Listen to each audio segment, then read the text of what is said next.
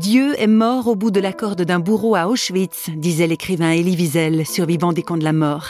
Mais, réflexion faite, il est une femme qui ne souscrit pas du tout à cette affirmation. C'est Magda Hollander Lafont. Et pourtant, elle y était aussi dans les camps de concentration. Elle a 16 ans quand elle est déportée à Auschwitz-Birkenau avec sa famille en 1944. Elle en réchappe à la libération.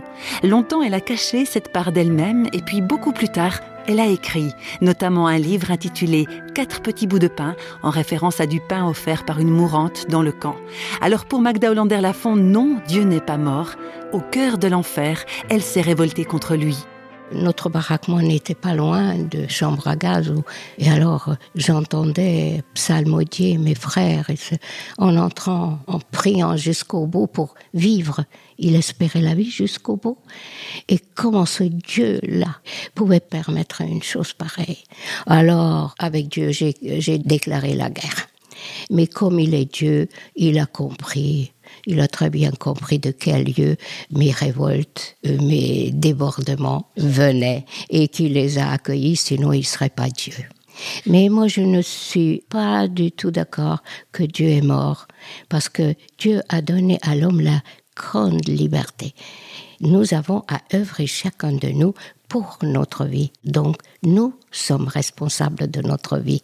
Et si je suis responsable de ma vie, j'appelle l'autre à la responsabilité de sien. Mais je ne peux rien pour personne. Je suis un témoin, mais je ne suis pas, je ne me sens plus une victime.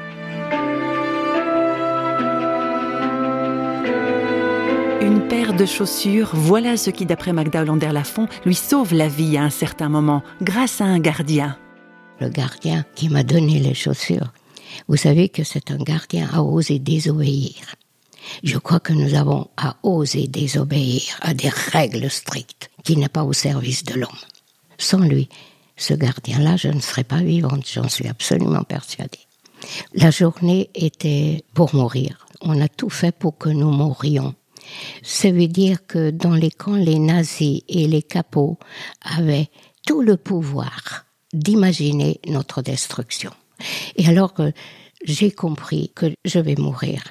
Et à partir de ce moment-là, il y a en moi une espèce de force de vie qui s'est remontée. Puisque je vais mourir, alors là, vous allez voir, je vais œuvrer de telle sorte que je vais traverser tous les interdits. Ça veut dire que je suis voler, j'ai fait des tas de choses, dire au moins je vais mourir pour quelque chose. Et je me disais, dans aussi long que les nazis peuvent prendre notre vie, mais ils ne sauraient jamais dans ma tête et dans mon cœur ce que je pense d'eux.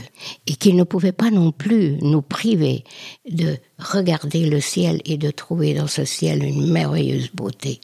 Peut-être ils peuvent prendre notre vie, mais notre intériorité, ils ne pourraient jamais la prendre. Rien n'arrive, je me dis pour rien.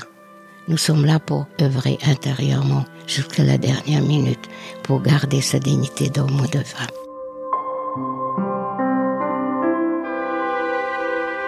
Garder sa dignité, un vrai travail intérieur. C'est là aussi, d'ailleurs, dans le secret de son cœur, que Magda Hollander Lafont a pu faire la paix avec Dieu.